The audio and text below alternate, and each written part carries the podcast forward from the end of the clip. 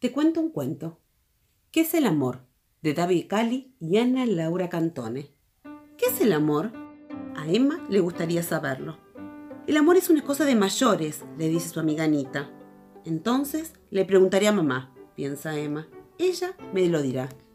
Mamá, ¿qué es el amor? Le pregunta Emma a su madre, que está plantando peonías en el jardín. El amor es una cosa que se abre muy despacio, como las flores en primavera, responde su mamá. Papá, ¿qué es el amor? le pregunta Emma a su padre, que está comiendo un bocadillo delante de la tele. El amor es una cosa que llega sin avisar, como cuando tu equipo de fútbol, ¡plaf!, mete un gol en el último minuto del partido. Abuela, ¿qué es el amor? le pregunta Emma a su abuela, que está preparando un bizcocho de semillas de amapola. ¡Ay, el amor! suspira su abuela. Es una cosa tierna y aromática, como un bizcocho. Abuelo, ¿qué es el amor? le pregunta Emma a su abuelo, que está ordenando su colección de cochecitos de juguete. ¿El amor? Pues es una cosa que te enciende el corazón, como un motor que arranca la primera, contesta su abuelo, que ha trabajado toda su vida en una fábrica de coches. A ver, el amor se abre despacio y luego, ¡plaf!, mete un gol. Es tierno y aromático, como un bizcocho. Y te enciende el corazón como un buen motor. Pero, ¿de qué color es? ¿Y qué forma tiene? ¿Es dulce o salado? ¿Grande o pequeño? El amor es de todos los colores.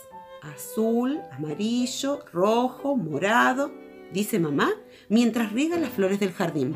El amor es redondo, afirma papá, mientras les pega un mordisco a otro bocadillo sin quitarle el ojo al balón. El amor es dulce, por supuesto, explica la abuela, a la vez que mete el bizcocho en el horno. El amor es grande, grandote, enorme, como una fábrica de coches, proclama el abuelo mientras cuenta una y otra vez sus cochecitos de juguetes. Es increíble, piensa Emma. El amor es de todos los colores, es redondo, dulce y grande, pero todavía no logra imaginarse cómo es. Entonces, ¿qué quiere decir estar enamorado? Estar enamorado quiere decir ser atento, explica mamá. Los enamorados regalan flores a sus enamoradas. Estar enamorado quiere decir hacerlo todo junto, le cuenta papá. Ver partidos de fútbol y comprarse bocadillos. Estar enamorado, responde la abuela, significa repartirse un bizcocho por la mitad si solo queda un trozo. Estar enamorado es ir en coche por el campo con tu chica, dice el abuelo. Estar enamorado es complicadísimo, dice Emma. Hay que acordarse de un montón de cosas. Regalar flores, ir a los partidos de fútbol y comprar bocadillos. Comerse solamente la mitad del bizcocho. E ir en coche por el campo. Pero no tienes que hacerlo todo a la vez, cielo, explica mamá. No te preocupes, el amor vendrá por sí solo. Pero me gustaría verlo venir, piensa Emma.